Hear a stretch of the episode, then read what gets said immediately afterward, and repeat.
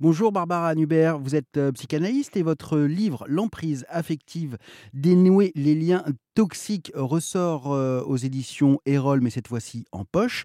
L'emprise, nous pouvons y être confrontés partout, à la maison comme au travail. Comment peut-on en sortir? Est-ce que ça passe par un retour à une meilleure écoute de soi et de son corps? Tout à fait, Frédéric, tout à fait. Ce retour au corps euh, est indispensable pour avoir un retour à nos sensations, mais parfois ce retour au corps est difficile à faire tout seul, même parfois voire impossible, parce que l'emprise, c'est un peu comme une pièce de théâtre où on se retrouve à jouer un rôle qu'on n'avait pas décidé de jouer et que la personne, que ce soit une compagne, un compagnon, un, dirigeant, euh, a lui-même une difficulté qu'il refuse de voir et qu'il nous fait vivre.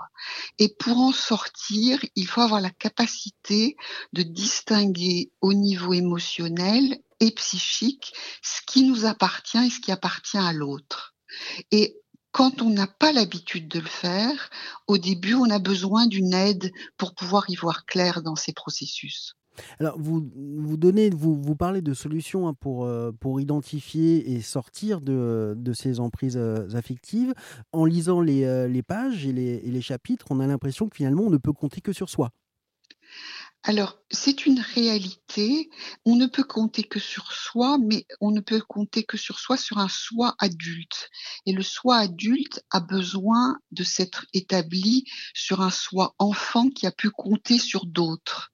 Et il y a un moment donné où il est nécessaire d'avoir intériorisé cette aide, cet accompagnement que nous ont apporté les autres. Et à ce moment-là, on va effectivement non pas seulement compter sur soi, mais être son meilleur ami et son meilleur allié. Merci Barbara Hunebert. Votre livre, donc L'emprise affective, dénouer les liens toxiques, ressort en poche aux éditions Erol. Tous les détails et nos autres interviews sur ce sujet sont à retrouver sur erzen.fr.